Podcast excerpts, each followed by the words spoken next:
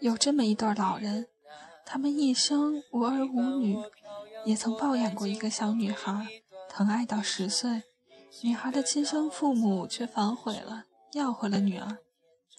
两人谈不上有多恩爱，但生活却极有规律。早晨，老妇人给家里的花花草草们浇水，老先生清扫院落，而后一起出门去买菜。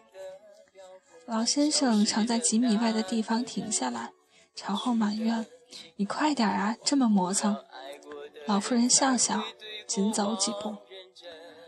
午后，他们一起外出。小区门口植物繁多，有一种叫雨夜鸟罗的，藤纤细，叶纤细，花也开得纤细，艳艳的一点红。老妇人每次经过，都要弯下腰去，对着那些小花们笑笑。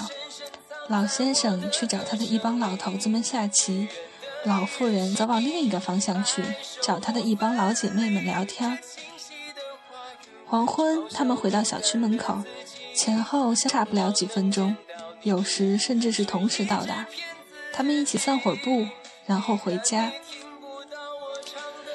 一天，老妇人突然得了病，不几日撒手走了。大家都以为老先生肯定受不了，他却平静得很，生活如常。早晨，他扫完院落，给花花草草浇完水，就去菜市场买菜。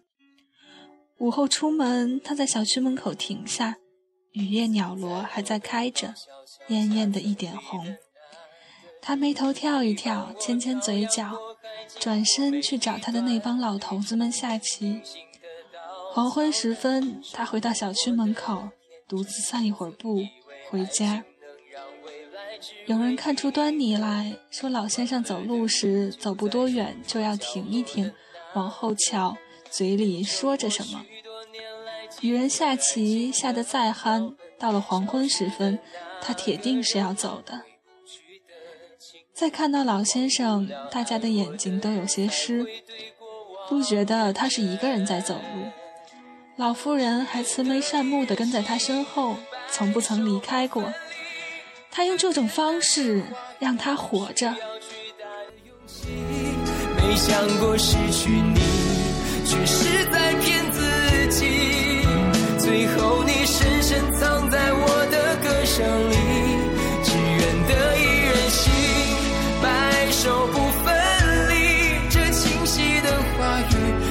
笑孤单的自己，盼望能见到你，却一直骗自己。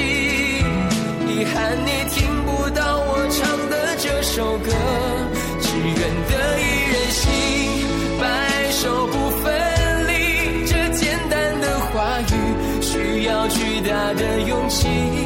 没想过失去你，却是在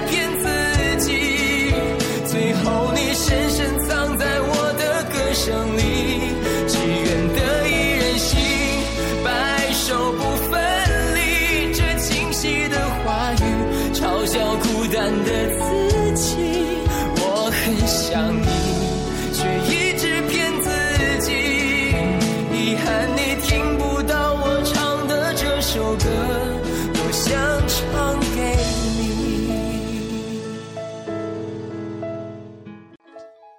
我是主播洛彤，晚安。